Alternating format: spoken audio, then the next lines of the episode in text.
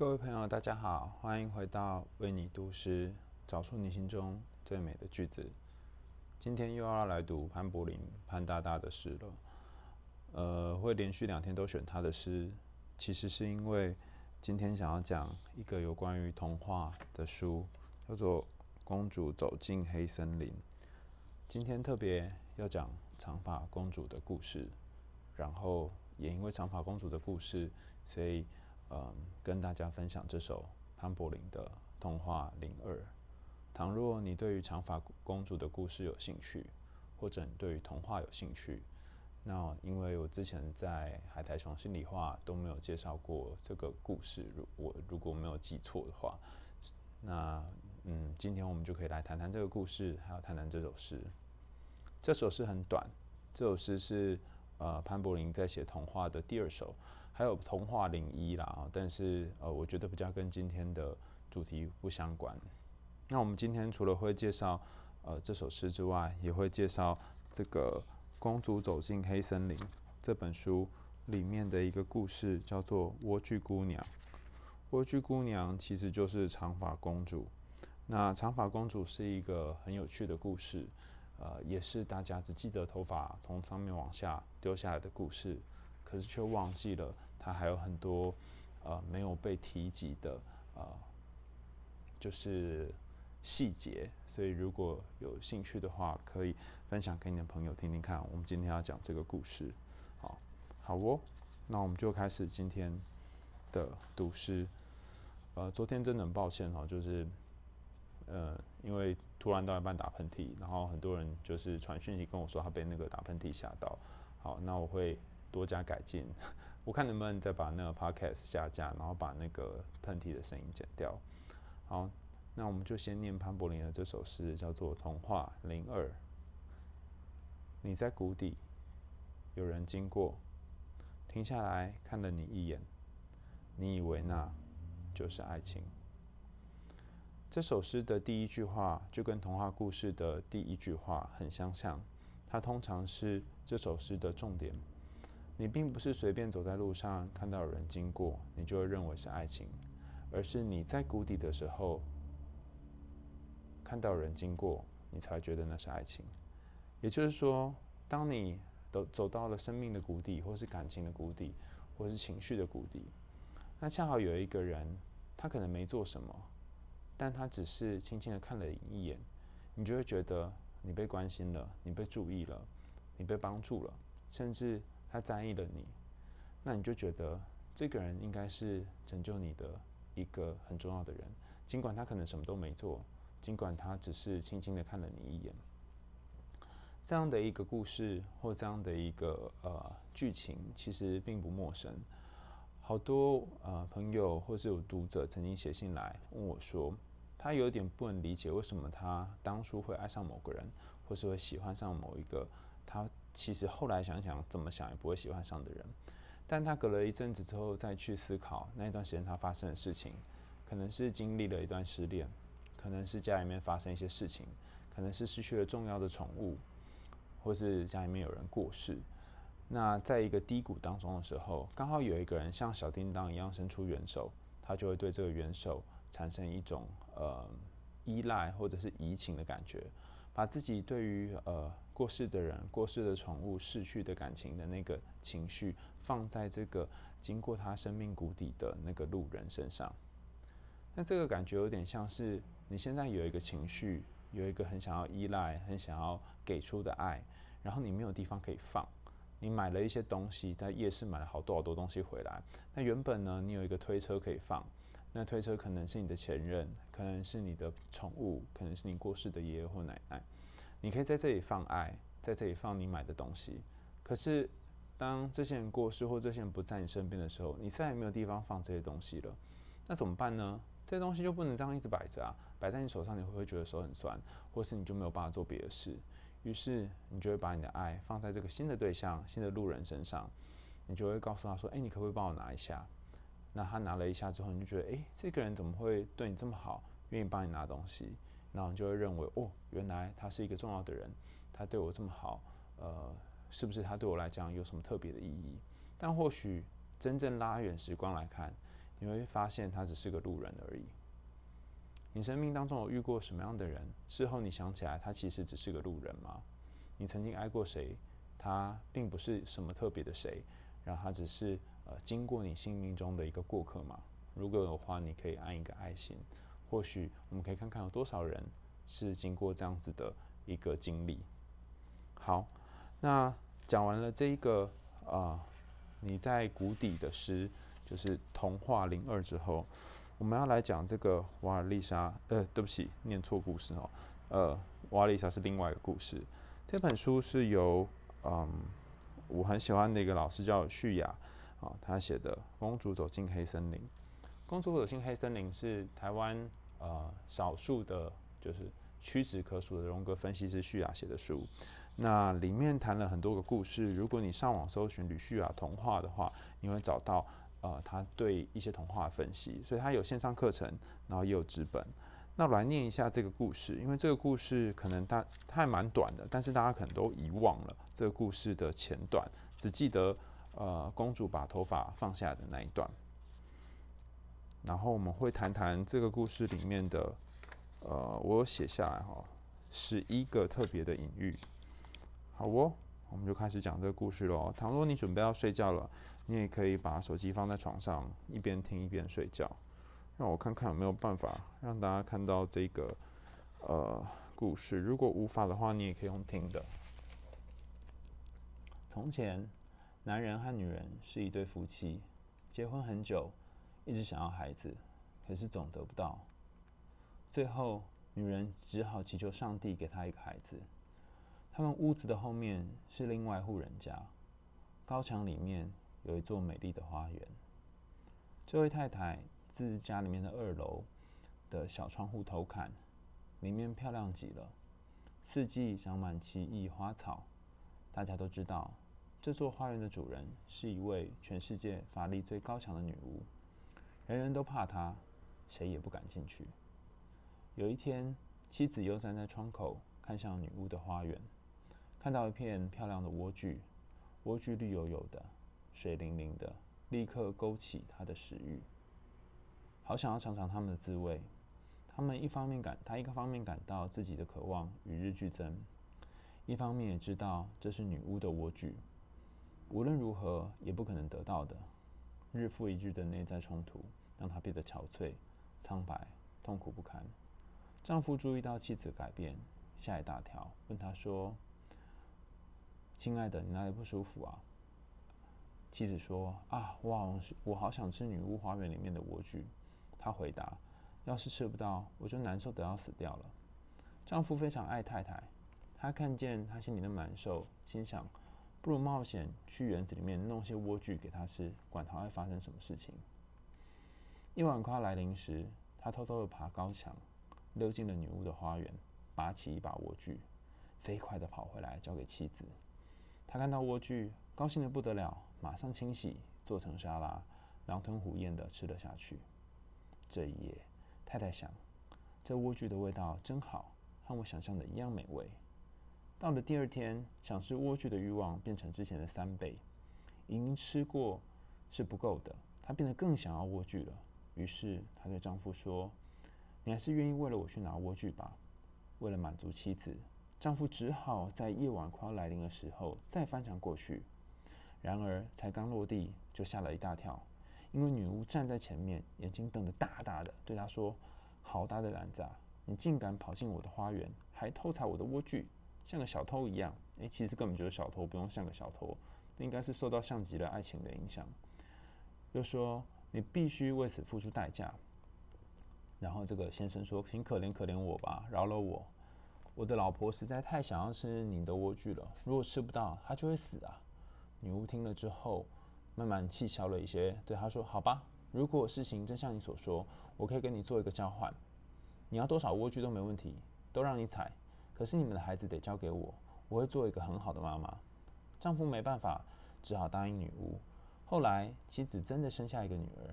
可是当孩子呱呱落地，女巫就来到他们家门口，对他们说：“她会把孩子命名为莴苣，叫做 Rapunzel。”呃，为什么念这莴苣一直想到那个莴苣呢？哈，我会做一个好母亲，你放心。”于是他便把孩子抓过去，然后就消失了。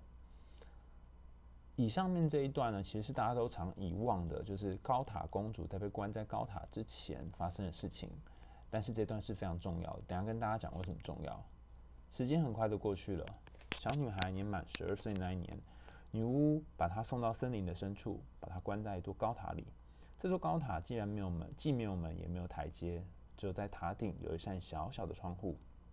Rapunzel 就是莴苣，她住在里面，靠着女巫每天给她送饭。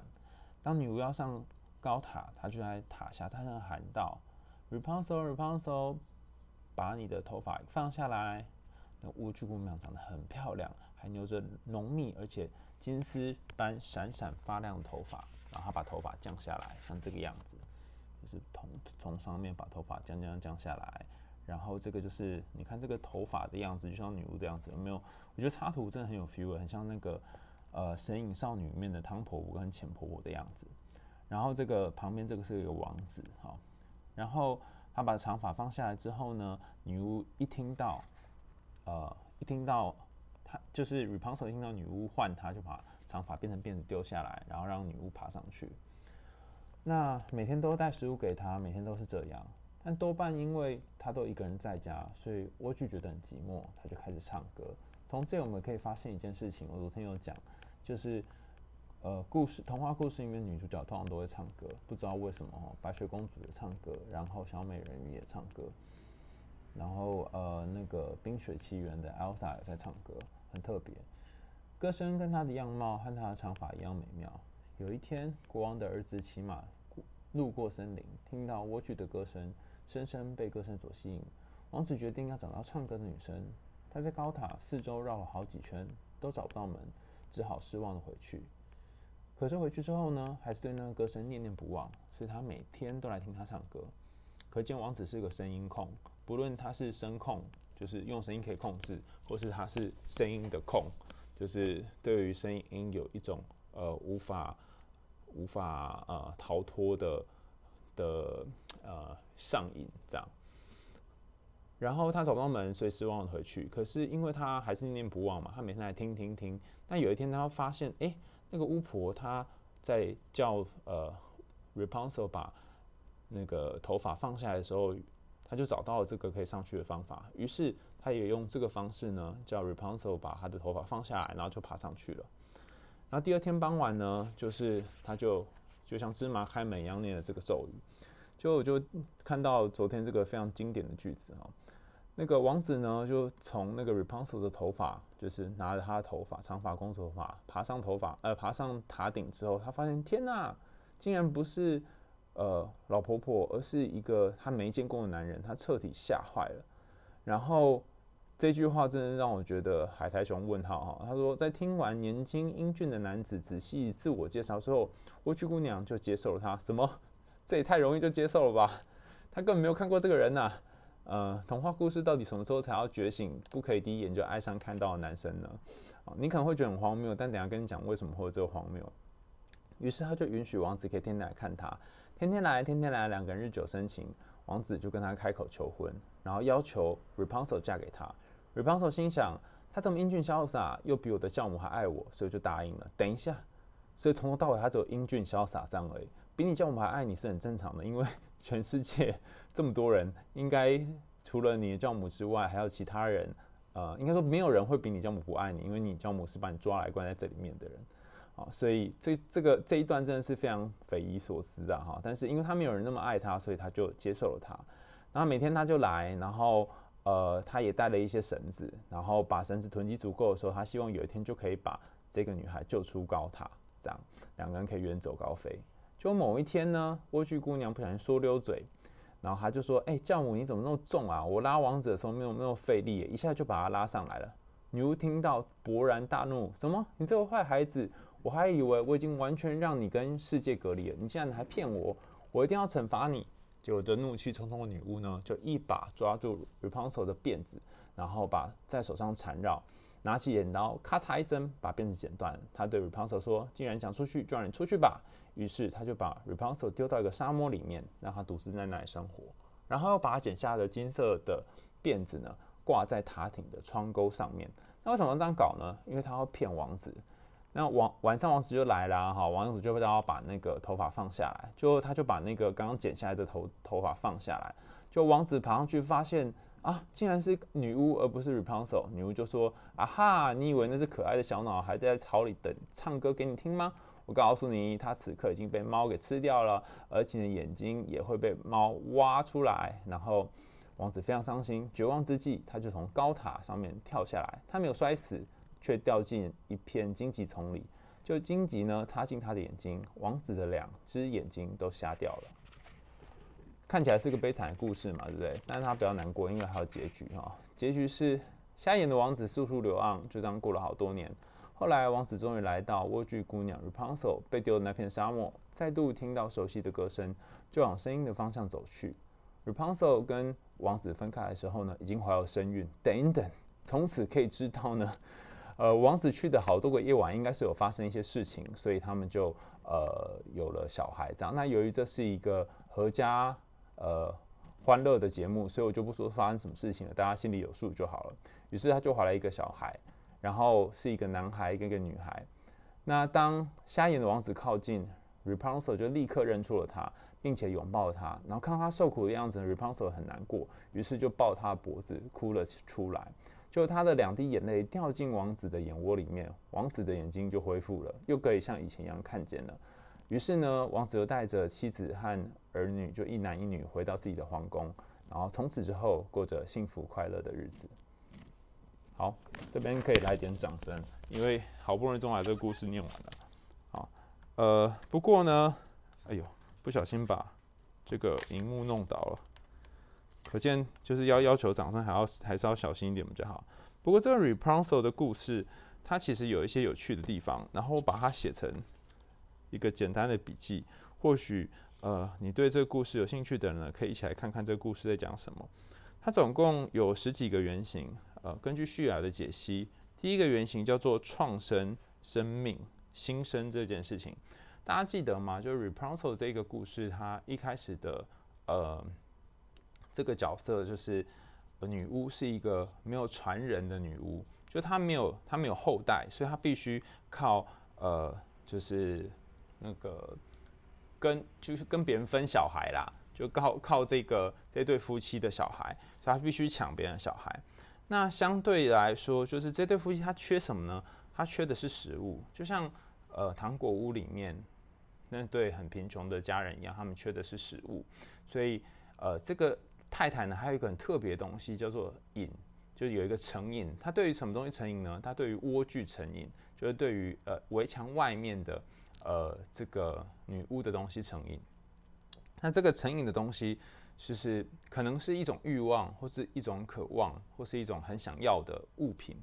于是他就跟女巫呢交换了这个呃拿女儿交换了呃莴苣这样子啊、那呃，这个交换其实在很多故事里面都有出现。那大部分都是巫师或者是女巫会说，呃，把你家里面最值钱的东西给我。但是，呃，被交换者常常会说，我家什么都没有。那这个被交换者家里面常常会有一个即将要出生的小孩或即将要出生的生命。这意思是说什么呢？呃，以下这段有点难哈，但我觉得或许是今天。嗯，大家在看童话故事或在看刚刚潘柏林那首诗的时候，可以放在心里面的一件很重要的事情。倘若你现在的生命被某一件事情给吸引，可能是某个人、某个嗜好，或是某一个上瘾的东西，那你一直觉得自己被这东西吸引不太妥，那怎么办呢？哈，有很多种说法啊，但是其中一种说法就是，那你就上瘾吧，因为当你上瘾之后呢，你会面临一种心灵或精神上的死亡。就像是这个新生的生命会被关在高塔里面一样，然后还要经历过第二次的死亡，就是呃王子被丢下高塔，或是公主被放逐，那么你才可能产生真正新的生命。二就是公主再次怀孕，再次遇到下一个人这件事。倘若你一直抑制自己不要上瘾，叫自己不要痛苦，那你大概非常非常非常困难，呃，把你的生命往前推进。所以，如果你一直对一个人念念不忘，放不下他，你在呃山谷里面看着一个人，然后你觉得他应该是拯救你的人，他应该是你白马王子，你一直很想要跟他在一起，但是你又避免自己跟他在一起，那你大概就会在原地打转。比较好的做法，应该说其中一种做法不是比较好的做法，就是你就走吧，去吧，尝试看看吧，跌得遍体鳞伤，再来想办法吧。那这个做法呢，就是 Rapunzel 他呃把这个故事往前推展的一个方法。好，所以这是其中一个方式，叫做交换，拿你的欲望跟你珍贵的一个东西交换。如果你对于韩剧上瘾，或是对于抽烟上瘾，或者对于酒上瘾，你可能拿你的健康或是某些东西去交换，但交换到一个尽头的时候，你会发现，天哪，你不能再这样交换下去了。此时这个交换就是必须的，因为你没有经历过这个交换的痛苦，你就没有办法去体会到后面这个交换所带来的不舒服，然后以及你该付出的东西，你就不会有第二次的新生。那第三个是禁忌的房间，在之前我呃谈蓝胡子的故事的时候，还有呃废切耳鸟也是另外一个故事，都有一个禁忌的房间。那小红帽也有禁忌的房间，就是说你不可以去哪里，不可以做什么事情，不可以走小路，不然你会遇到大野狼。所以禁忌是一个常谈到的主题。那遇到禁忌的时候，通常我们都会说去试试看吧，呃，心里会有一个小恶魔跟你讲去试试看。那这个禁忌房间在哪呢？就在于这个高塔里面。呃，这个高塔是不能被进去的，然后是不能被入侵的，甚至是感情是不被允许的。这段在讲什么？哈，我以前读的时候不晓得。那透过旭来这样一说之后，就突然豁然开朗。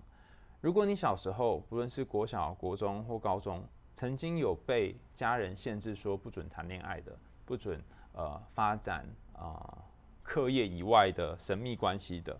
你可以按个爱心，那我们看看有多少人经历过这种神秘的荼毒跟考验。你以前曾经有被限制过不能谈恋爱，或是不能跟人发展关系的，你就按一颗爱心。那我们看看有多少人被曾经被限制过。呃，我以前都会被说什么要以课业为重，所以后来就真的以课业为重了。那实际上哦，好多人都是这样子哦。实际上，呃，以课业为重并不是什么不好的事情，但是你会发现一个有趣的点在于。呃，爸爸妈妈把你关像 Rapunzel 一样把你关在这个高塔上面，叫你禁止你谈爱情。可是你还是会有一些王子偷偷的溜进这个爱情的世界里面。尤其这个故事最有趣的隐喻呢，我尽量讲的隐晦一点哈。那如果有就是未成年的小朋友呢，你就是呃自己想象一下哈。他把他关在哪呢？他不是把他关在地底下哦，他是把他关在一座高塔上。它是一个广。广阔的平原上面凸凸起的呃长长的棒状的物体，然后把公主呢关在高塔的最上面，也就是棒状物体的最尖端。那你可以想想看，这到底隐喻着什么呢？这么强烈的一个暗示，但是却是在一个呃把它关起来的地方，你就会发现这根本就关不出来嘛，因为它有一种欲望是即将要出现的，即将要显现出来的。所以算是不被允许的爱情，但是却。呃，是一个即将应该说绝对会发生的一个爱情。那另外一个常见的隐喻叫做，呃，童话故事里面经常会有有名字的人跟没有名字的人。比方说，像这个 Rapunzel 就是有名字的人，但是前面他的爸妈就是没名字的人，就是一个先生跟一个太太这样子而已。那没名字的人通常呃是不被赋予名字的，但有名字的人，这个名字就有它特殊的意义跟价值。这就是为什么呃，在《千与千寻》的故事当中，白龙会跟呃千寻说：“你不要忘记你的名字。”第二战记也是一样，他会跟呃就是瑟鲁说：“哎，我知道你的真名是田哈努。”所以真名或真正的名字是重要的，代表你对一个人的一个人他对自己的自我定义，或是他对自己的认定跟标签是什么？就我们昨天有谈到的。然后第六个在讲的是处女的能量跟母亲的能量。母亲的能量有分成两种，一种是照顾的、滋养的，就像是那个啊、巫婆会给这个 Rapunzel 食物是一样的。那另外一个是限制的、控制的。如果你小时候有感觉到你妈对你的照顾，或是你家人对你的照顾，但同时也感觉到他们对你的控制，你可以按一颗爱心，哦，表示你同你同时获得了母亲的正向能量以及母亲的负向能量。那呃，另外一个是叫做处女的能量，相对于这个巫婆呢，呃，塔上的公主就是一个处女嘛。那处女的能量，它可能是比较嗯，怎么讲呢？呃，天真的、无邪的，然后不愿意呃，还没有涉还涉世未深的，所以会被王子给欺骗的。就像刚刚那个讲讲的，这个在谷底的时候有人经过，你就会以为那是爱情。哇，好多人按爱心哦，可见小时候一定有被爱又被控制。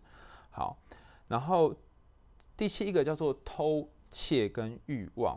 其实偷窃这种东西很特别哈，呃，小时候你可能会想要偷某个人东西，或是有些人会想要去偷东西，但他要的不是那个东西本身，是想要那个偷的快感。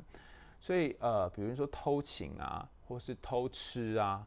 或者是偷某些物品啊，那个偷本身就蕴含了某一种禁忌的感觉。明明叫你说不可以去，但你还是去了。所以一开始这个故事是在一个禁忌家发生的。你不能够吃 Rapunzel，但是你却去偷了 Rapunzel。你不能够爱上王子，但你却爱上了王子。你不能够把长发放下来让王子上去，但你却让王子上去了。那由于你做了这么多禁忌的事情，所以我要处罚你。但这个处罚却是另外一个救赎的开端，因为想象一下哦，倘若 Rapunzel 她一辈子都当是一个乖，刚刚一个乖乖的公主，那她也不放头发下，一个王子上去，那她这这辈子就被困在高塔里面。所以这个故事我觉得一个有趣的地方是，叛逆在人生当中有时候是必要的，你必须有些时候偷一些东西，必须有些时候出轨一下。这出轨当然不一定是感情上出轨啦，是超越常轨的意思哈。必须某些时候去做一些你平常不太可能或不太敢做的事情，透过一点小小的冒险，或许你就会变成一个跟之前截然不同的人，或者是说你心中会有一个一个渴望，一个欲望，它要你去尝试一些新的东西。那呃，这边我讲一个小小的例子哈，就是我有个朋友，他一直以来都是在感情上面非常专一的人。但他有一阵子开始很复杂的性关系，那我问他说为什么？他说他不知道，他内心就是一个渴望，他不想要跟单一一个人发生性关系。我说哦，那也没关系啊，反正你就有做好那个自己自我防护措施就好。然后他有定期去打 HPV 疫苗。那后来我才发现一件事情，就是他那个对于性的渴望是他生命当中另外一个开关，好像把这个开关打开之后，他要进入另外一个世界，然后变成一个不一样的人。然后他最后就告诉我说，其实他很开心，他有这一段经验。因为如果他没有这段经验，他可能就是呃，只认为说一对一的关系是唯一一种可能的关系。当然，这段经验有承受一些可能的后果啦，所以他也有被荆棘刺到哈，也有晕船，也有发生一些事情。不过他后来整体想起来，他并没有后悔他做这件事。好，所以打破常规是一个常见的事。然后，如果你愿意打破常规，你就会有机会变成不一样的人。好，最后的四点分别是，诶，刚刚有讲了高塔跟那个性器的东西。好，第九点是，呃，那个王子哈，他出现的时刻呢也很特别，他一定要在那个黄昏的时刻出现，一定要在很少人出现的时刻出现。就像现在呢，不论你到夜店或是到呃，就是交友的一些地方，通常是在傍晚或者在深夜的时候。那这个呢，其实在，呃你的名字里面就有开示了。你的名字当中，呃，三叶跟龙相遇的时刻就是逢魔时嘛，就黄昏的时候，因为那个时候看得不清不楚。那同样的，在丘比特跟赛姬的故事当中也是一样。丘比特呃，他就跟赛姬说，呃，你晚上跟我相见的时候呢，不可以打开灯，因为你就会看到我真实的样貌，但我的样貌是不可以被别人看见的啊，一定要这种朦胧的情况下，要这种呃。不太能够看清楚的情况下面，然后感情才会发生吗？不，不是这样的。所以这段在讲的这个逢魔时，在讲的其实是说，在暧昧不明的时候，其实是一段感情最美的时候。在不确定的时候，不知道这个人是谁的时候，尤其是黄昏的时候，王子上来，原本不确定他是王子，原本以为他是别人，但是看到的这个王子却是一种呃很特别，然后很美的感觉。所以，如果你一开始就先底牌，一开始就让对方知道你是怎样的人，那可能就没那么有趣了。就是要有一点暧昧，有一点呃一进一退，有一点不确定的感觉，才是爱情里面最让人那个心里面痒痒的这种感觉。这就是为什么王子要在傍晚的时候现身。所以一开始跟他相见的时候，你可以选几个时候，可以选傍晚的时候一起去看夕阳，或者是选择在深夜的时候，那个看不见对方的时候一起看星星。或者是选择天刚亮还是还没亮的时候一起去吃早餐，千万不要选在大白天或中午的时候，否则你就很难遇到浪漫的一种感觉。其实这招是徐志摩教大家的，知道吗？大家知道他跟那个他的情人在，在我就不说是哪一位了哈，在康河上面相遇的那一位，都是在晚上的时候相遇，在晚上的时候幽会。那如果你选择在中午的时候幽会呢，你会获得两种东西哈。第一个就是对方觉得你不浪漫，第二个就是你们可能会中暑，因为现在天气有点热啊，所以比较适合的方式呢是在傍晚或是晚上的时候约会。你们可以一起去看夕阳，因为会有这种逢魔时刻的感觉。你们也去看星星，因为对方会看冰看不清楚你的样子，看你是要当这个呃高塔公主里面的这个王子呢，还是你要当。呃，那个丘比特跟赛季里面的赛季，哈，赛季就是走这个晚上，哎、丘比特就走晚上的路线。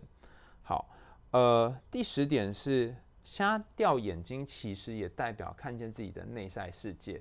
大家有看到王子，他其实在后来有做了一件事情，就是掉跌倒到那个草丛里面，然后眼睛瞎掉嘛。有没有觉得这个王子他得来有点太容易了？就是这个公主，她就就三言两语，然后花言巧语个几句，然后就爱上他，然后还可以跟他发生关系，这也太扯了吧！啊，但大家不要呃高兴的太早，因为王子有王子人生需要去克服的课题。那他的这个太容易得到呢，就使得他被女巫给惩罚，所以他跳下去必须蒙蔽他的双眼。这有点像是一个玩咖或是一个男虫哈，他可能在人生当中遇过很多的人，然后和很多人发生关系，但他有一次跌跤，有一次看发现他自己看到的那个人或是呃遇到的对象发生关系的对象，呃让他受了一点伤，那这个伤可能让他重新对待这个看重新看待这个世界，所以他从。往外看世界，变成往内看自己的内心，真正想要的是什么？也就是王子在做的事情。他从不确定自己要干嘛，从可能很复杂的关系当中，重新看到自己的心里面的样子。所以他必须经过一段困苦的挣扎。那倘若你遇到的是渣男或渣女，或是一些在感情里面多次浮沉，然后把你当成浮木的人，那呃，你可能要让他有受伤的机会，让他有被荆棘刺伤的机会。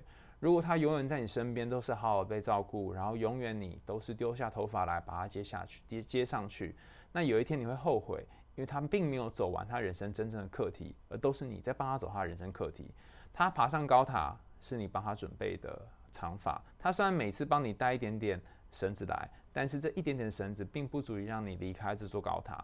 有一天他必须学会从塔上面跳下去，或他必须学会自己走路。那你他的人生才开始开展，所以不要再继续傻傻的为他付出了，因为继续为他付出，你只会把你们的生命一直困在这个塔跟塔以外的世界，就是卡在这个两塔内塔外的世界。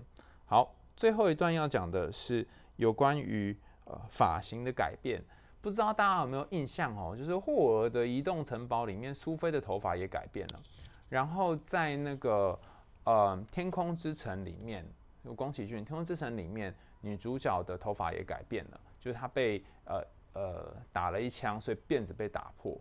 然后还有好多好多的故事当中，呃，主角的发型都改变了。这就是为什么男生或女生在分手的时候会选择做一件事情，就是改变自己发型，把头发剪短或者是烫头发之类的。这是一件很重要的仪式。头发改变了，代表你想事情的方法改变了。那为什么呢？因为头发它是我们呃大脑上面长的一些东西。我们说三千烦恼丝，烦恼丝就是我们思考事情的方式。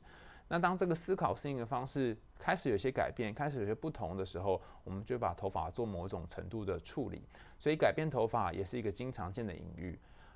所以，如果你真的不知道最近该怎么办，然后你的感情或生活遇到一些困扰，尤其情人节快到了，然后你发现自己又是孤单一个人过，怎么办呢？去剪头发吧。啊，特别推荐十九号发廊哈，大家上网搜寻十九号发廊，要打那个中文，就是呃很复杂的那个字哈，就会找到。它在基隆的一间店，呃，我朋友开的，我觉得他把我的头发弄得很好，使得我每天都不用整理，然后就可以帅帅的出来，这样好，自己说自己很帅。好，总之呢，整理头发是一个呃可行的方式，然后让你的人生有机会变成别的形状。那为什么呢？因为当你在把镜子拿开拿出来看，看看自己的样子跟之前是不一样的时候，或许你就会发现，哎，原来我有不一样的思考事情的方式，原来我可以看见不同的自己。好，好，重重整一下这个故事哦。表面上看起来是一个公主然后傻傻爱上王子的故事，但是呢，我们。在故事后来，你会发现王子他还必须面临他人生的议题，然后公主也必须面临他人生的议题。那当两个人都面临自己人生的议题之后呢，他们才能真正过着幸福快乐的日子，而并不是在塔上相遇就会过着幸福快乐的日子。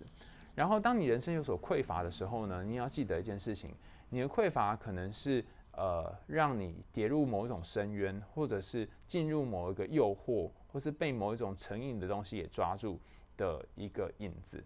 但是，当你真的被抓住了，你陷入漩涡里面了，你被沙坑给困住了，那你真的死了一次之后，或许这个死亡才有机会让你浴火重生。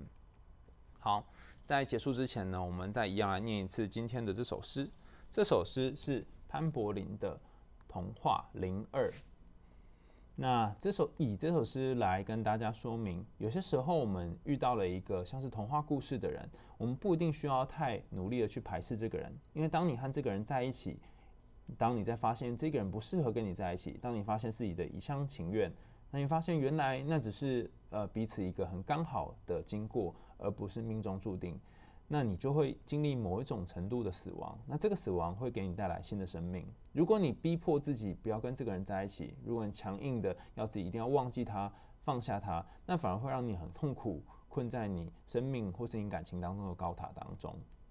好，我们来念一下潘柏林这首诗《童话零二》。你在谷底，有人经过，停下来看了你一眼，你以为那就是爱情。哦，有人问说，呃，为什么他没有听过十九号发廊？哈，因为他是要偷偷呃预约才能够去的。那你去的话就报我的名字，不会有打折，但是他就会愿意接你当他的客人这样子。他是一个特特别的秘密的发型工作室，所以你一定要特别说是海苔熊介绍他才愿意接你这样。好，呃，最后给大家一点点小小的结语好了。倘若你的人生当中曾经遇过一个王子，他在你的生命的谷底里面曾经拯救你，但你后来发现他并不是那个真正拯救你的人，或他曾经拯救你，但他现在无法拯救你了。倘若你是遇到一个好像可以拯救你的人，那你不确定要不要去尝试。那我觉得这两种经验都没有关系，你就去试吧，就去爱吧，就去受伤吧。因为当你受伤过后，你就会发现那些让你受伤的东西，同时有让你成长的东西。那些让你觉得厌恶的、害怕的、恐惧的事情，让你不敢去碰触的东西，当你打开之后，你就会发现，你就像王子的眼睛一样，能够看见新的明天、新的日子，然后那些你没曾没有想过的、未曾预料的未来。我是海苔熊，今天的为你读诗就到这里喽，我们下次见，晚安。